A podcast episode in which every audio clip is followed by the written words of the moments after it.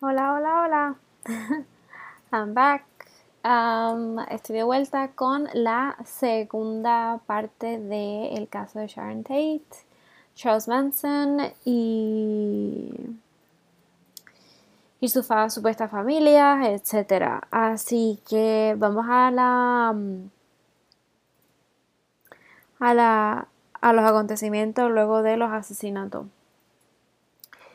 Vamos a hacer un repaso. Eh, Sharon Tate era esta prometedora actriz, right? Y era la esposa del director Roman Polanski. Y tenía solo 26 años cuando la asesinaron. Y um, cuando la asesinaron ella estaba embarazada de 8 meses y medio, el 8 de agosto de 1969, cuando cuatro personas, right, irrumpieron en su casa en la 10500 Cielo Drive en Beverly Hills, California. una casa que su líder de culto, Charles Manson, de estas cuatro personas, eh, había visitado previamente como invitado para, y también como para quedarse ahí a, vivir un cierto tiempo. Y em, voy a contar más adelante con más detalle porque él sentía esta venganza que yo la mencioné por encimita en la primera parte, pero aquí me voy a ir más de lleno con todos los detalles, con todo el chisme. y porque él decidió, mandó a matar a toda la gente que estuviese dentro. Em, no importa quién. La noche siguiente de los asesinatos, desesperado por hacer que la primera ronda de muertes pareciera parte de una guerra racial, porque si nos ponemos en perspectiva, estamos en el 69 donde estaban pues la, las marchas civiles contra el racismo, ah, muy parecido a lo que pasa ahora.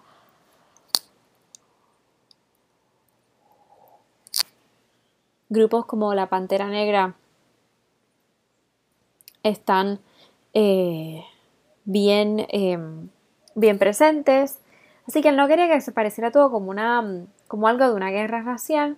así que Manson ordenó a sus estos mismos seguidores a una dirección diferente, a otra casa, en el centro de Los Ángeles, esta vez propiedad de la pareja de clase media, em, Lino y Rosemary La Bianca, para que los volvieran a matar. Así que los asesinatos de Tate y La Bianca también conocidos como los de la familia Manson, sacudieron profundamente la percepción de América y Estados Unidos específicamente sobre, sobre sí misma y sobre su historia um, en Hollywood específicamente y de crimen. Cambiaron las ideas de seguridad de, la, de lo que es la inocencia de los 50, lo que es la familia con las puertas abiertas en los 50 y 60 y efectivamente sonaron la campana de la muerte como que contra la cultura de los 60, marcando el comienzo de una nueva década de, de esta cultura y esta exploración psicosexual que nunca se había hecho antes y conspiraciones. Em, así que la naturaleza también, también de lo de naturaleza ritualista, perdón, me fui en blanco, de los asesinatos, pues presenta este nuevo escenario para que mm, surja ¿no? este nuevo pánico a lo satánico. Eh, un fenómeno que luego de ahí nunca desapareció por completo. si nos vamos también a la historia del cine en la década de los 70, eh, en los 60 y 70, pues comenzaba todo este tema de los temas del demonio, de lo, de lo satánico, de lo... Aunque eso siempre ha estado, eh, en la cultura, eh, por lo menos literaria, y en el arte, claro, por la religión, pero se convierte como algo popular, cultura popular.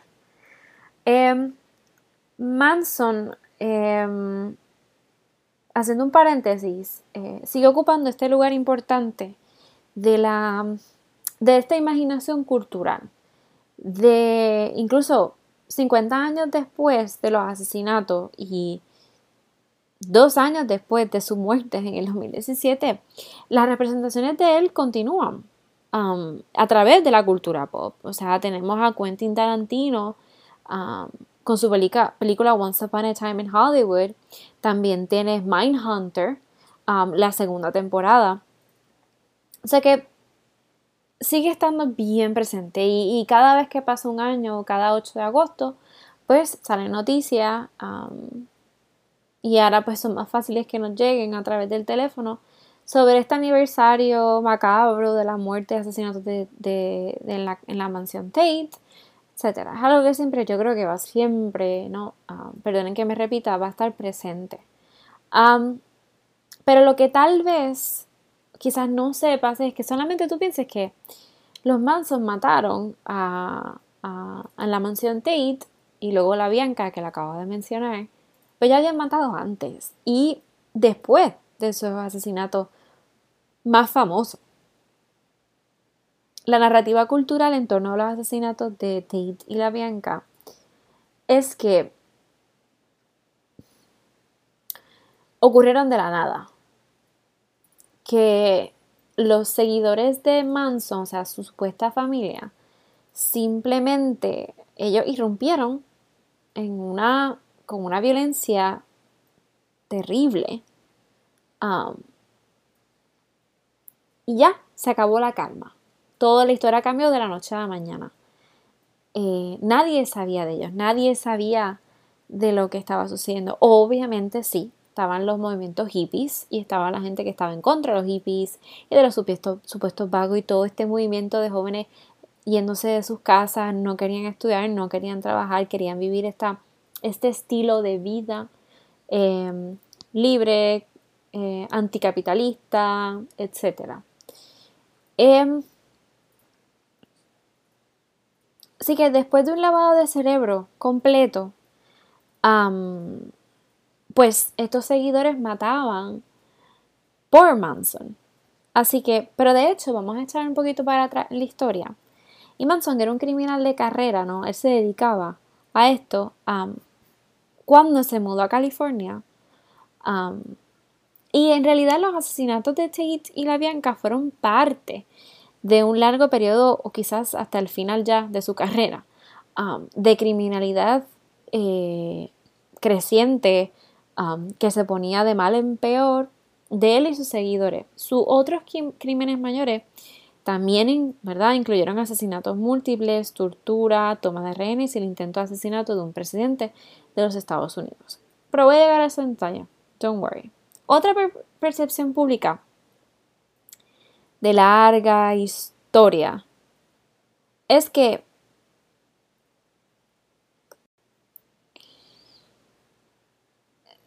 pues es que los asesinatos de la familia Manson fueron una especie de este ataque psíquico um, que no había vivido, que no se había imaginado, por lo menos en Estados Unidos. Esta explosiva liberación de tensión es eh, un resultado, parece que tensión quiero, quiero, quiero mencionar, quiero, quiero decir como eh, la guerra de los 40, la Segunda Guerra Mundial, la Guerra Fría, la guerra eh, en Vietnam en los 60, es un resultado inevitable, ¿no? De la libre y feliz supuestamente cultura de los 60 y se convierte en esta contracultura en los años 60. En innumerables representaciones de los asesinatos durante los 50 años desde que ocurrieron, han sido en gran parte enmarcados como un, episodio lleno de frenesí aleatorio alimentado por las drogas.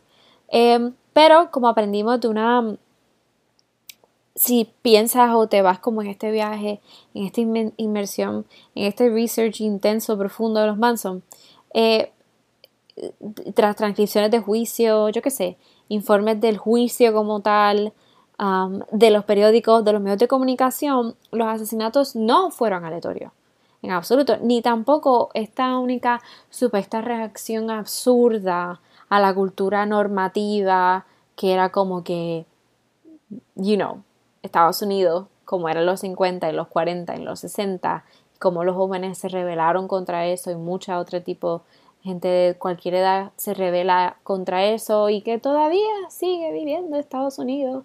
Seems shitty fucking country, um, super racista, super homófobo, you know, you know how it is. Em, pues más bien, pues estos asesinatos fueron una consecuencia del retorcido sentido realmente, realmente de Manson. Porque vamos a ver, tú, si lo pones en perspectiva, si tú dices, coño, yo soy anticapitalista, etcétera, etcétera, etcétera, pero me meto droga, muy famoso en los 60, no tan mal visto en muchos círculos en los 60. Bueno, como hoy día, pues yo no me tengo que poner ahí a matar. I'm not a psychopath. So, este es el, realmente el extra, el retorcido sentido de Manson que tenía, supuestamente, él sentía que tenía derecho a todo el poder y a la fortuna que él deseaba, pero no llegaba. Um, Manson, como muchos hombres que eh, psicóticamente pues, son, eran depredadores, eh, cuya violencia pues hipnotizaban, ¿no? entre comillas, grupos de personas, era en realidad pues un misógino común y corriente. Em, no era un producto de lo que estaba comentando de la contracultura americana y lo que siempre mencionan como que estos nuevos estudios de psicología, sino que simplemente era un manipulador y era un maestro en ello, que usó el espíritu de supuestamente el free love speech de los 60, el amor libre y no a la guerra, para aprovecharse de estos grupos eh, de jóvenes problemáticos, abusados, pobres, um, de, delincuentes, eh, vagabundos, que um, pues vieron en él como un salvador. No es la primera vez, o sea, cuánto está pasado y que pueblos enteros se suicidan por su, por su líder, o sea. Así que um, Charles Manson nació el 2 de noviembre del 34 en Ohio. Su madre Kathleen Maddox era una adolescente. El padre biológico de Charles la abandonó antes del nacimiento del bebé.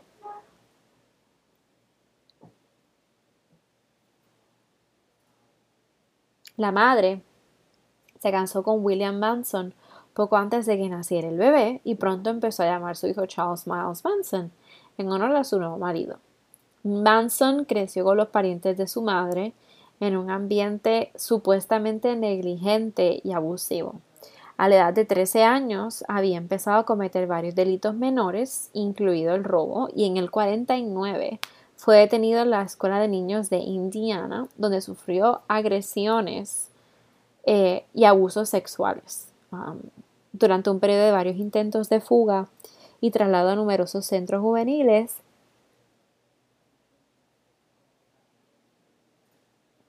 voy a ser súper honesta, yo no paro de bostezar. Sea, máteme, por favor.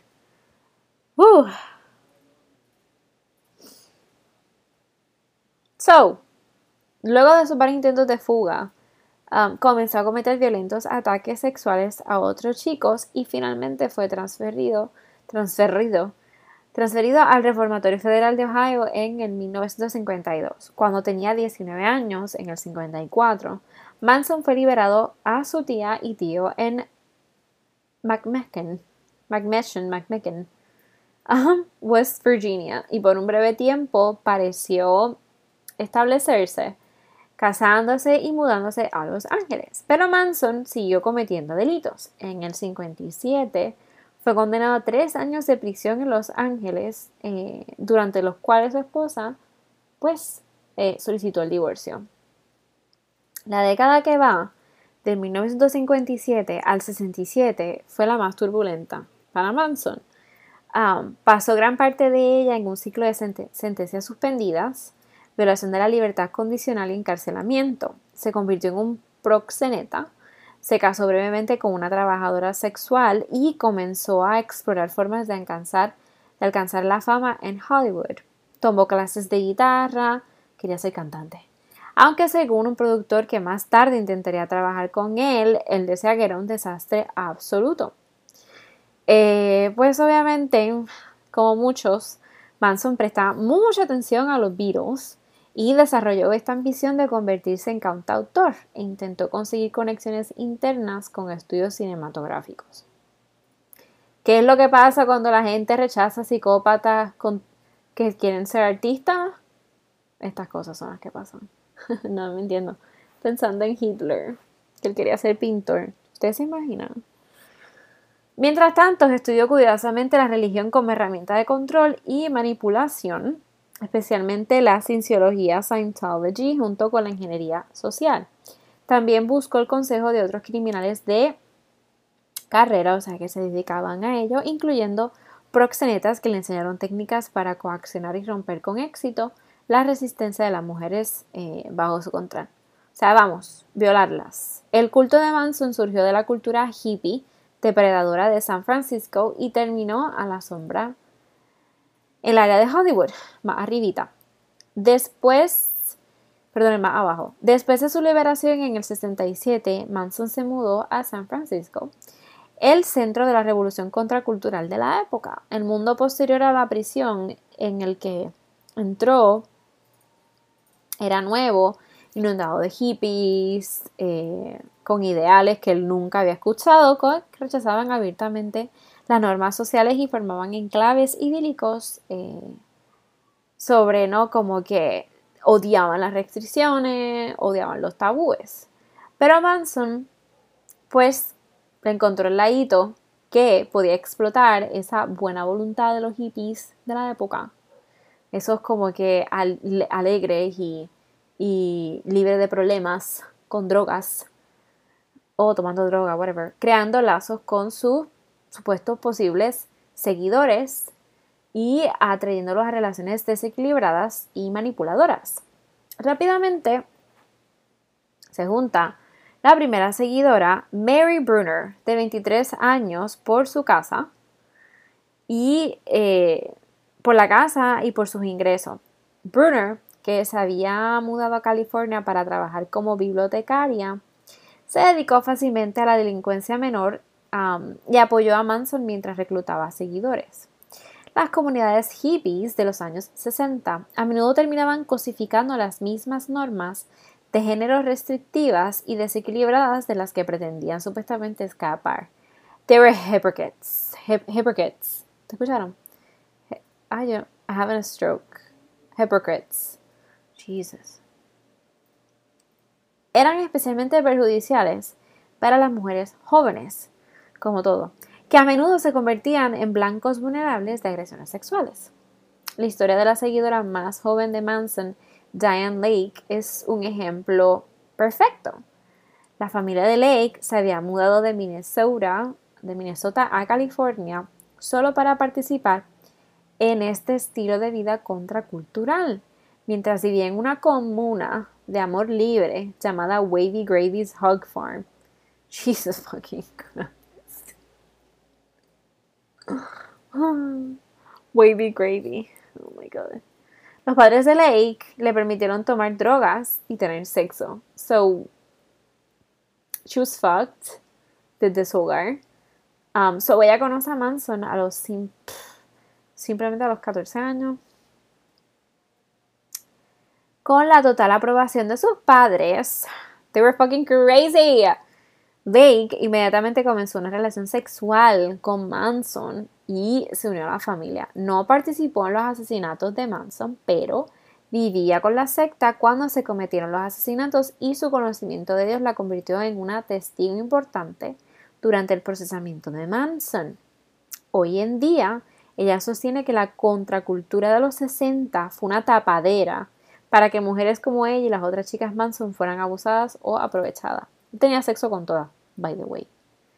Um, so Manson obviamente se basa en esta tapadera, o su familia, o su fucking religión de mierda, yo qué sé. Así que él viajó por California acercándose a los jóvenes en el parque Golden Gate de San Francisco, así como en Venice Beach. ¿Qué me pasa? En Los Ángeles, presentándose como una supuesta figura religiosa, eh, em, Y cuando lograba como que, que ellos se instalaran en esta familia, pues ellos le entregaban hasta la identidad a Manson, básicamente. Ellos perdían su identidad como persona. Así que su número de seguidores creció y en el otoño de 1967 Manson empacó a la familia con mayúscula y la trasladó a Los Ángeles para hacer sus sueños de estrellato de Hollywood. El encuentro de Manson con Hollywood lo vio, pues manipuló, manipuló más a su gente. y obviamente, pues, como saben, la historia, pues fue un intento fallido, el abrirse camino en Hollywood. En Hollywood, Manson comenzó a trabajar con sus conexiones de la industria musical.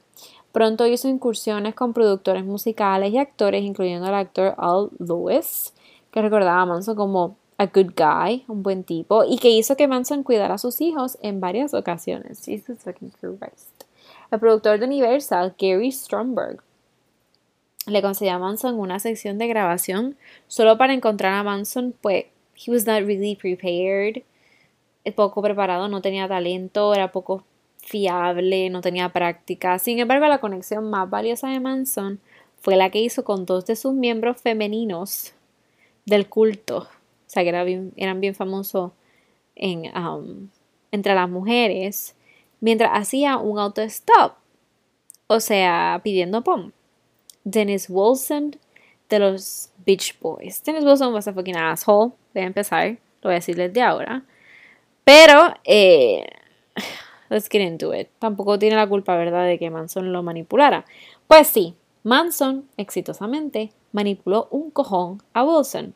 A lo largo del año del 68, Wilson permitió que Manson y su familia vivieran en su casa de Sunset Boulevard y le prestó a Manson cientos de miles de dólares para ayudarle a grabar un álbum a cambio de la gratificación sexual de las seguidoras de Manson. This is why he's an asshole.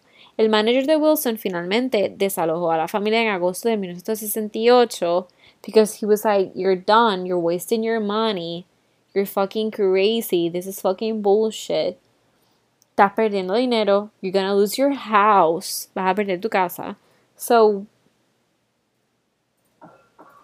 fuera. De la puta, a la puta calle. Terminaron en el Spun Movie Ranch, Manson y su familia, un sitio popular para filmar películas del oeste, donde una vez más Manson intercambió los favores sexuales de sus seguidoras con el dueño del rancho a cambio de alojamiento y comida gratis.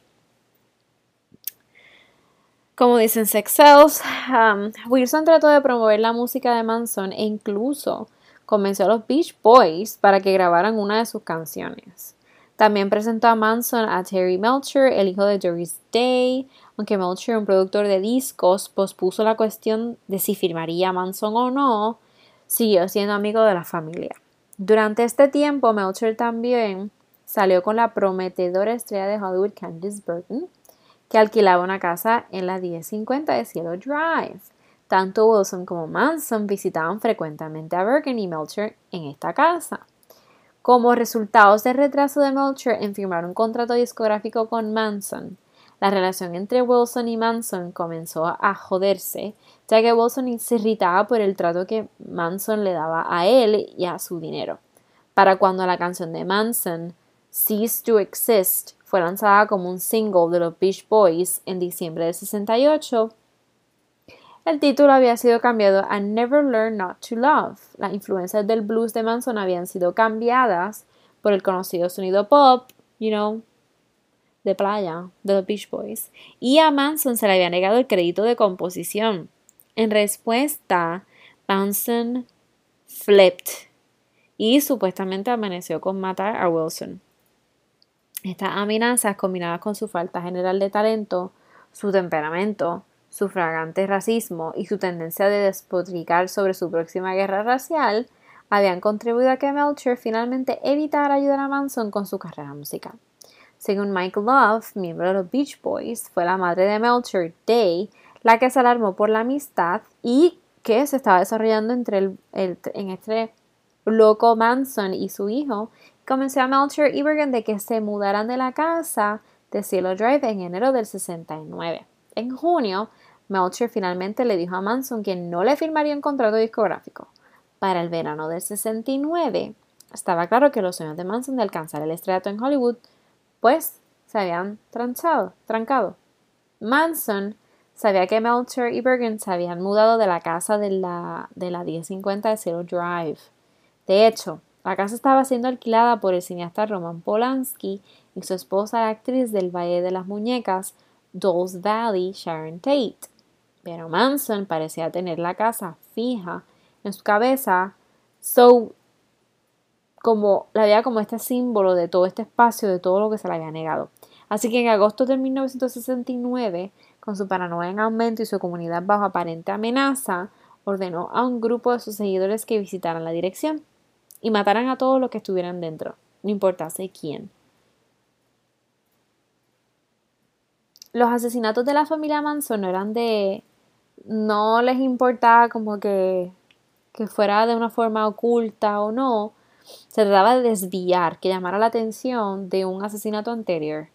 Aparentemente, Manson ordenó a sus seguidores que cometieran los asesinatos de Tate y la Bianca porque intentaban poner en marcha lo que creía que sería la guerra racial que se avecinaba entre el gobierno y los ciudadanos negros, en particular de Black Panthers, las panteras negras, a los que él odiaba.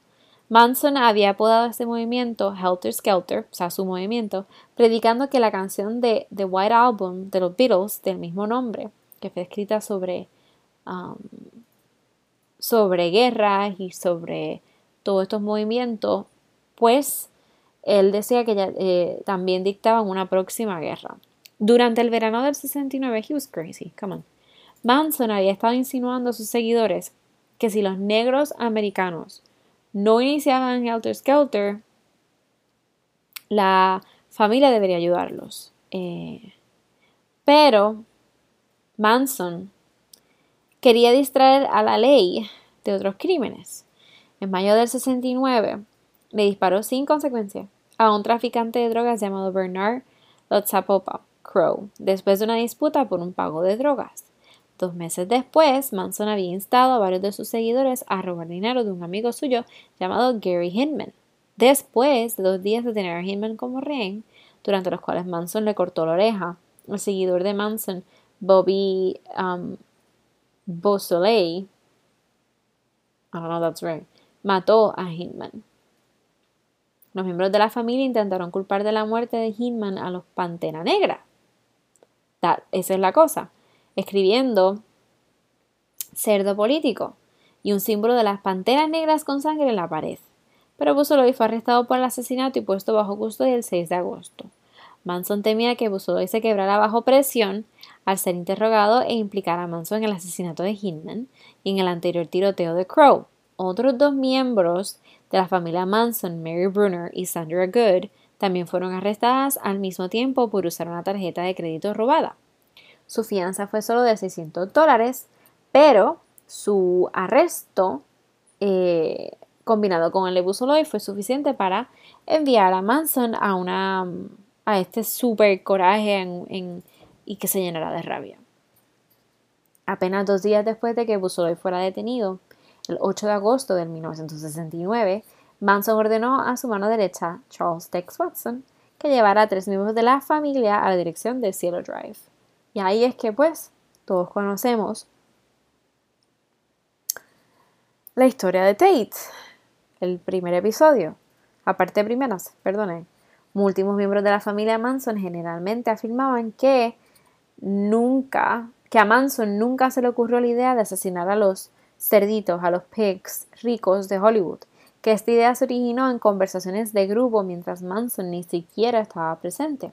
Pero durante el juicio de Manson, Watson afirmó que Manson le dijo que fuera a la antigua casa de Melcher en Cielo Drive y destruyera totalmente a los actuales habitantes.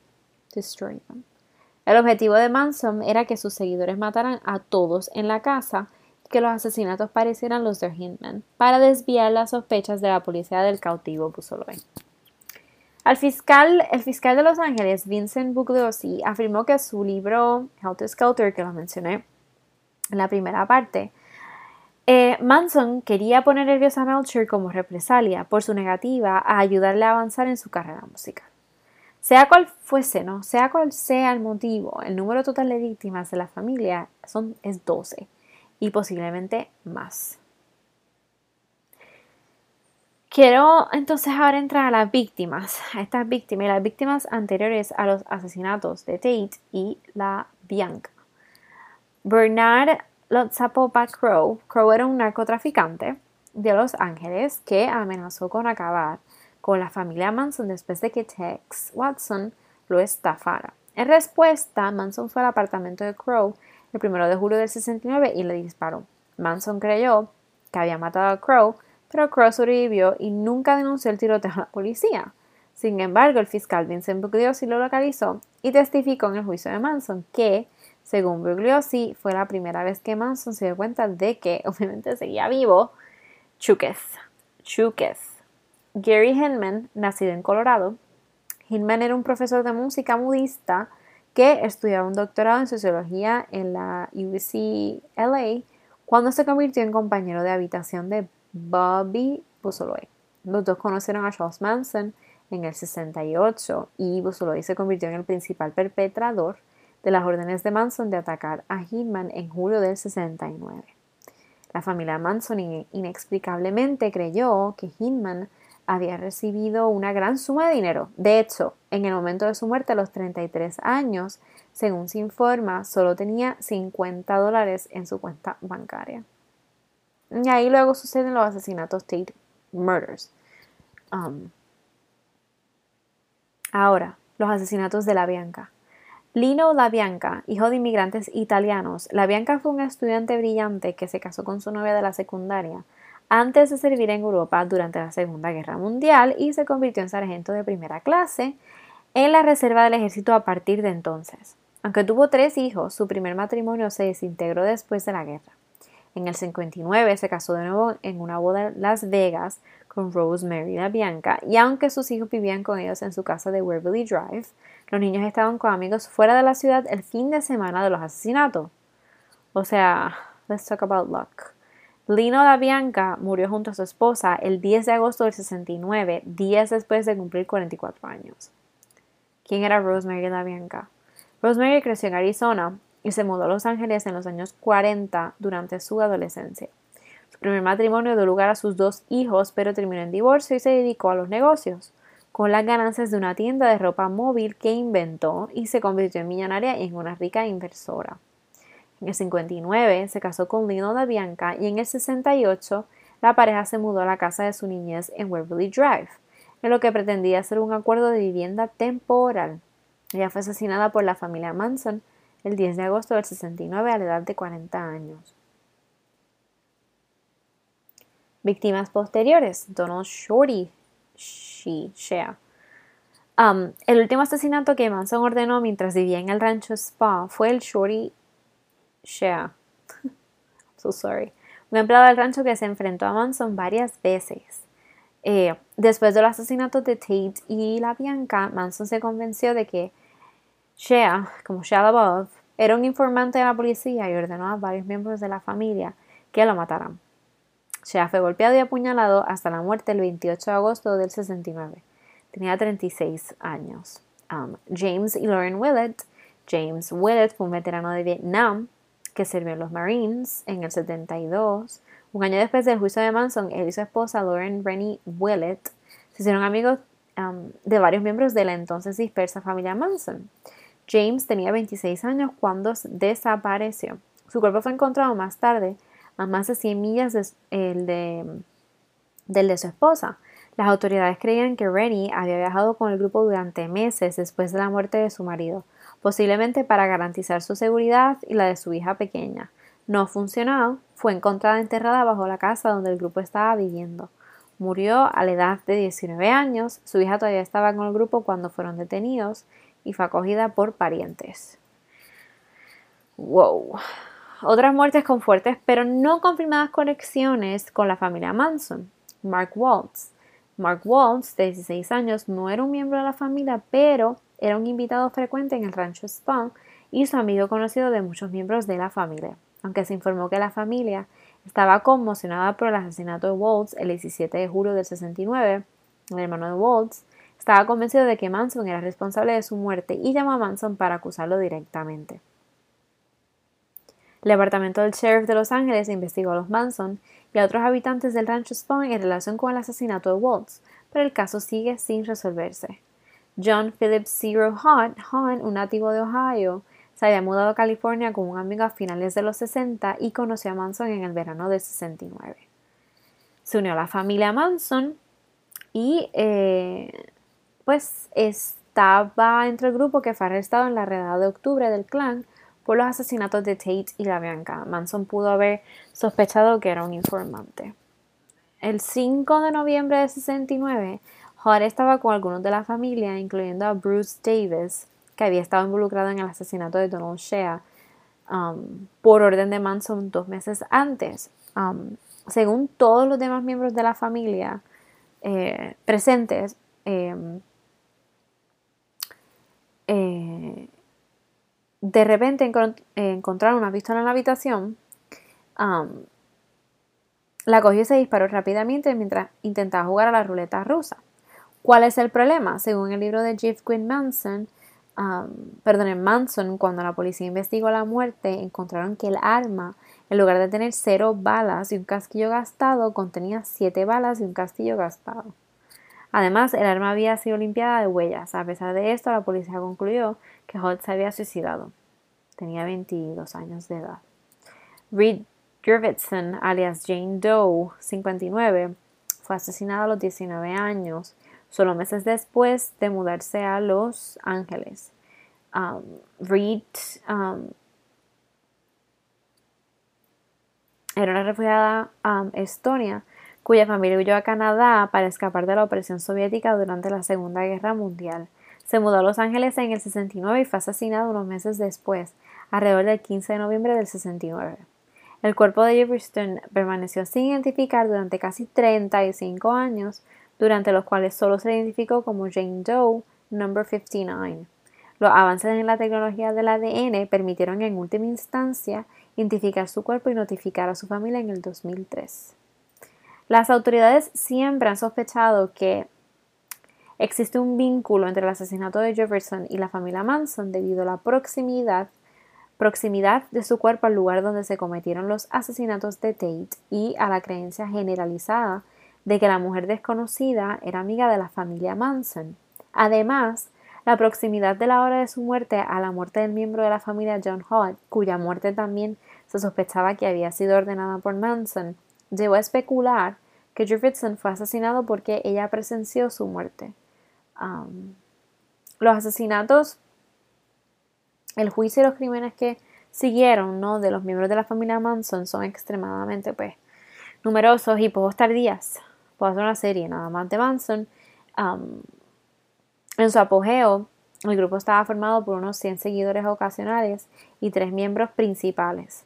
Para el resumen completo de los asociados importantes de Manson, el fiscal de Los Ángeles, Vincent Bugliosi, que procesó los asesinatos de la familia Manson, coescribió quizás el libro que le había dicho, digo quizás como el, quizás el libro definitivo sobre el tema, que es el de Helter Skelter.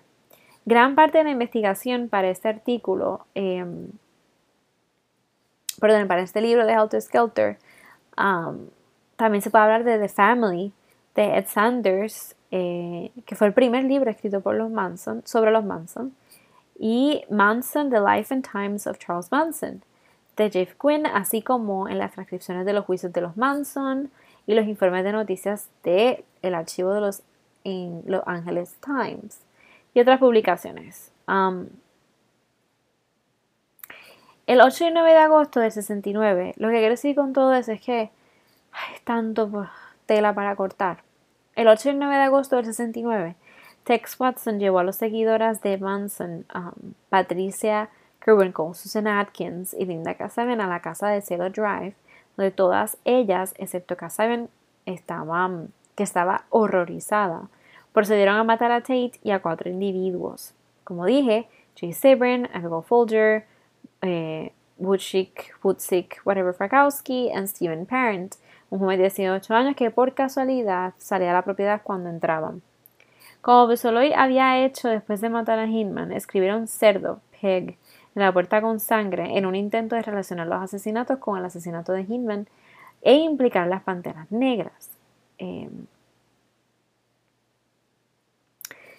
es, no, todo este resumen ¿no? de los asesinatos y casos.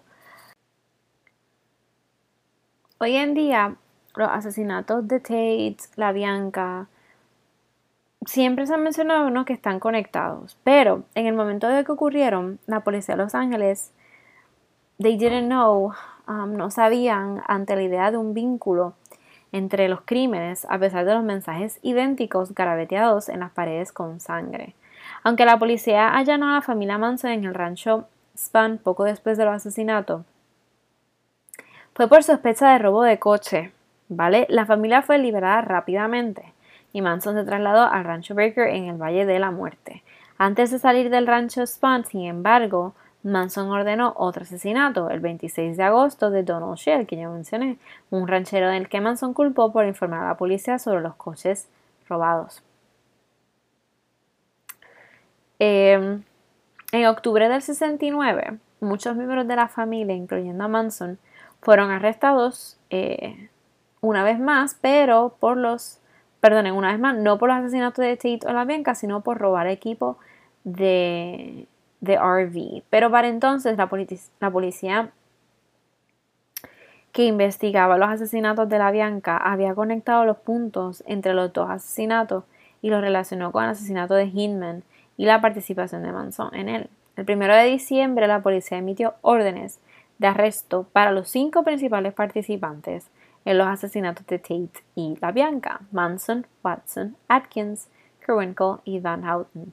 A continuación, se celebra entonces el juicio, uno de los juicios más sensacionalistas en la historia, en el 71, caracterizado por eh, los estallidos perturbadores de Manson, como se ponía a gritar de momento en el juicio, um, y sus partidarios también dentro de la sala del tribunal y las protestas de los partidarios de Manson fuera ¿no? de, del edificio, incluso una bomba explosiva en el tribunal que afortunadamente no hirió a nadie. Finalmente, Charles Manson fue condenado por siete cargos de asesinato en primer grado por los asesinatos de Tate y la Bianca, seguido más tarde por dos condenas más por las muertes de Hirman y Shea, el peón del rancho Spun. Manson, Watson, Atkins, Krenkel y Van Houten fueron condenados a muerte, aunque sus penas de muerte fueron conmutadas por cadenas perpetuas al año siguiente con la abolición de la pena de muerte en el estado de California.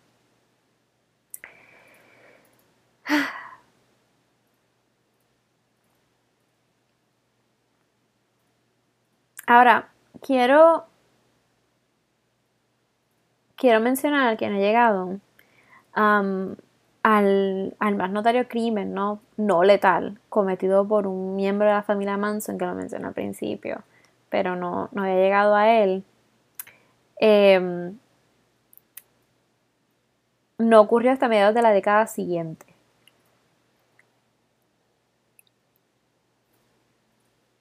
El 5 de, el 5 de septiembre perdonen, del 75, eh, From, a un fiel partidario de Manson, pobrecito, intentó asesinar al presidente Gerald Ford durante una aparición pública en Sacramento. Eh, From apuntó una Colt 45 cargada al presidente, pero el arma no disparó y los investigadores se dieron cuenta más tarde de que no había ninguna bala en la pistola.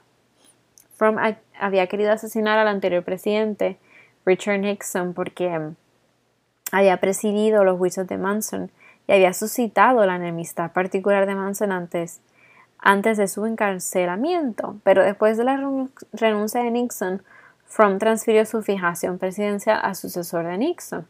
Por su crimen fue sentenciada a cadena perpetua. Fue sentenciado, perdón, a cadena perpetua eh, sentenciada, perdón, sí, mujer, ¿qué me pasa?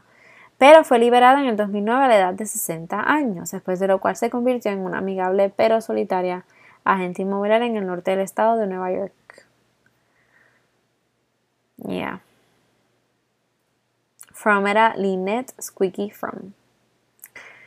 Ahora quiero citar un tremendo artículo de Vox para cerrar este episodio, bonus episode. Um, Manson era más un conocedor de la cultura y de Hollywood de lo que su legado sugiere. Y, no era un misógino cualquiera. La impresión cultural duradera que Manson ha dejado es la de un elemento pícaro, un producto horriblemente efectuoso de la contracultura hippie de San Francisco. Pero esa impresión es inexacta. Lejos de ser un forastero cultural, Manson se, se, codiaba regularmente con la realeza de Hollywood, y no era un hippie, sino un estafador que se apropió deliberadamente de los adornos de la cultura hippie, principalmente para manipular a las mujeres vulnerables atrapadas en el estilo de vida um, y luego usar a esas mujeres para manipular aún más su camino hacia posiciones de poder e influencia. Los miembros de la familia Manson y los sospechosos de asesinato Susan Atkins, Patricia Kerwinkle y Leslie Van Houten, um, entre otros, Manson dependía eh, rutinariamente de la devoción de sus seguidores para ganar poder, ya sea a través de su trabajo directo en su nombre o a través de su disposición a intercambiar favores sexuales con quien Manson quisiera, por lo que Manson quisiera para sí mismo también. Y como resultado, muchos de ellos siguen cumpliendo condena en la cárcel. Atkins murió en prisión en el 2009. Van Houten se le negó recientemente la libertad condicional. Patricia Kerwinkle la reclusa más, es la reclusa más antigua de California.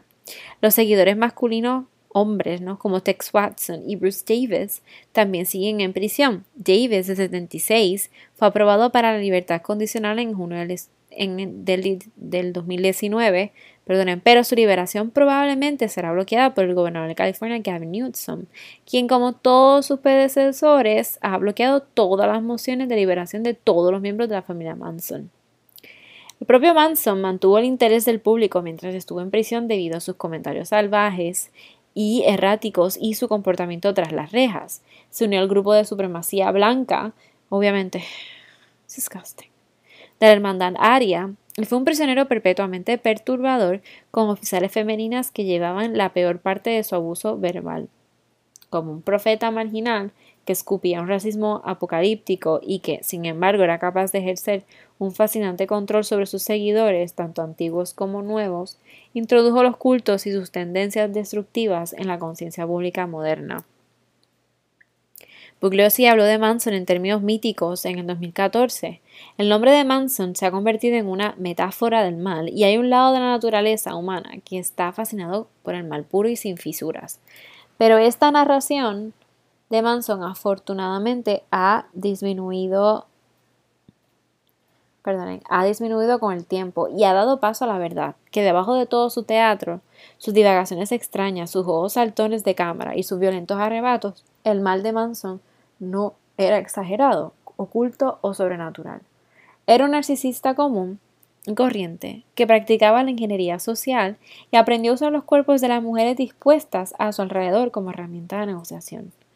Su ascenso a la prominencia y la violencia que engendró dice más sobre el complicado momento en el que se movió y los roles sociales y de género que explotó, que sus talentos especiales como maestro manipulador.